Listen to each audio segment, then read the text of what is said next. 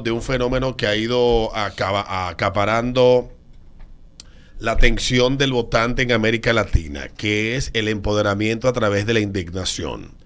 El considerar que la indignación lleva a algún sitio y lo único que hace es nublar nuestra razón y cuando llegue el momento de elegir, esa, esa exhibición de indignación lo que nos lleva a nosotros es a que aquellos que están viendo cómo nos sentimos manipulen eh, su discurso, nos ofrezcan eh, villas y castillas y terminen siendo peores que lo que estaban.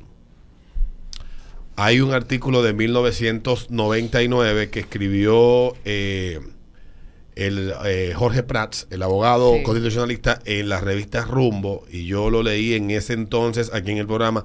Alguien me lo recordará cuando él hablaba de cómo Venezuela se fue fraguando un sentimiento de indignación, frustración por malas decisiones que tomaron los políticos. Porque ¿cuál es el gran problema que tenemos las personas? Bueno, hemos hecho centro de nuestra vida y los políticos lo han hecho con toda la intención desde que, desde que Otto von, Bismarck en aquel debate que se dio en, en el Parlamento alemán cuando se estaba proponiendo la idea de, de que el Estado pues administrara las pensiones y la seguridad social de los individuos, le preguntaron que si estaba consciente que eso iba a ser dependientes para toda la vida a las personas del Estado y el señor Bismarck respondió que sí, que esa era su intención. Y los políticos a lo largo de los últimos 100 años han ido eliminando de nuestra vida todo aquello que nos da independencia. Y en cierto sentido, nosotros hemos da- le hemos dado a la política, al político y al Estado la responsabilidad de muchísimas cosas que son y fueron responsabilidad nuestra. Comenzaron con nuestro plan de retiro y ya van hasta por las cosas que nos hacen felices. En Venezuela pasó algo similar y ese, y ese fenómeno se ha ido replicando a través de toda América Latina y República Dominicana va por ese camino. Y las personas, cuando el político o cuando el Estado no le responde, no le da lo que ellos esperan, entonces el político es el malo. Yo vi a Bad Bunny en su concierto culpar a los políticos de todos los problemas que pasan en Puerto Rico. Y en cierta medida son responsables. Pero el ciudadano no quiere asumir su responsabilidad también. Porque en la medida en que tú le exiges al político que más intervenga en tu vida, sabiendo que el político, porque los políticos no son ni superdotados, ni más inteligentes, ni mejores que tú, ni van a saber nunca qué es lo que te hace feliz y tú le delegas a ellos la responsabilidad de resolver todas las cosas que te atribulan.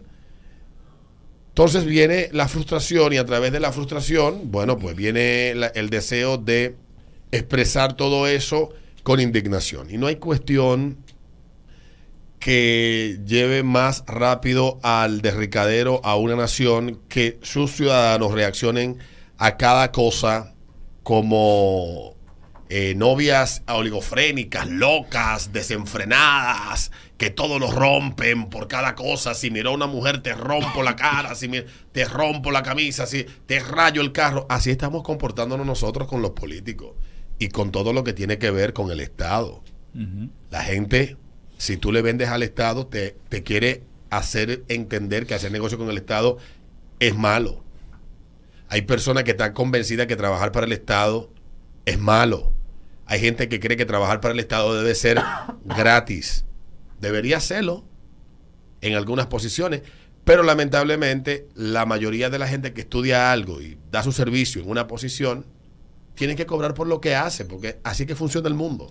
El está se moi. Entonces, hay ya varias situaciones que se han dado que todas tienen el mismo matiz.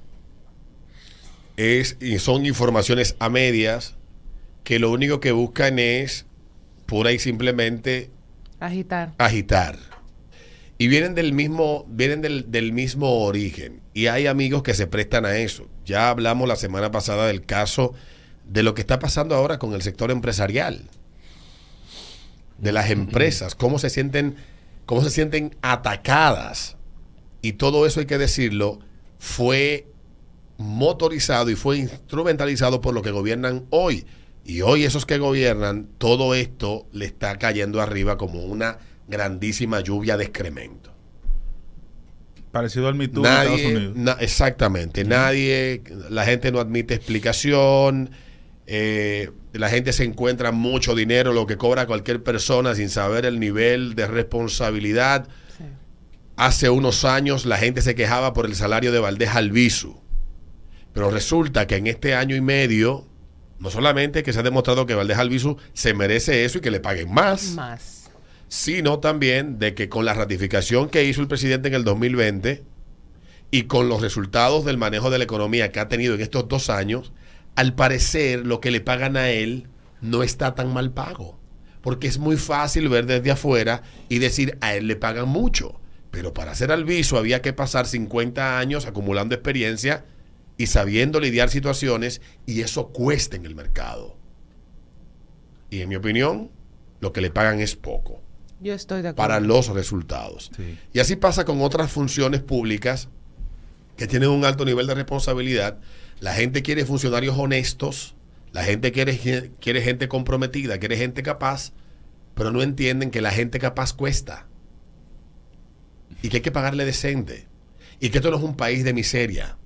Que tampoco, como leía mucho, este país no está quebrado tampoco.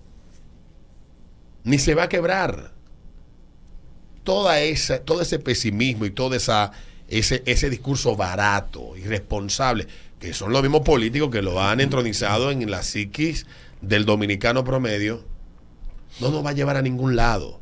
Lo único que van a encontrar es que un grupo de pendejos quieran exacerbar tus sentimientos para ellos pescar en Río Revuelto y luego ser ellos los que se beneficien de los salariazos y de, y de, y de lo, y de lo que, y todas las facilidades y todos los beneficios que da el administrar el Estado.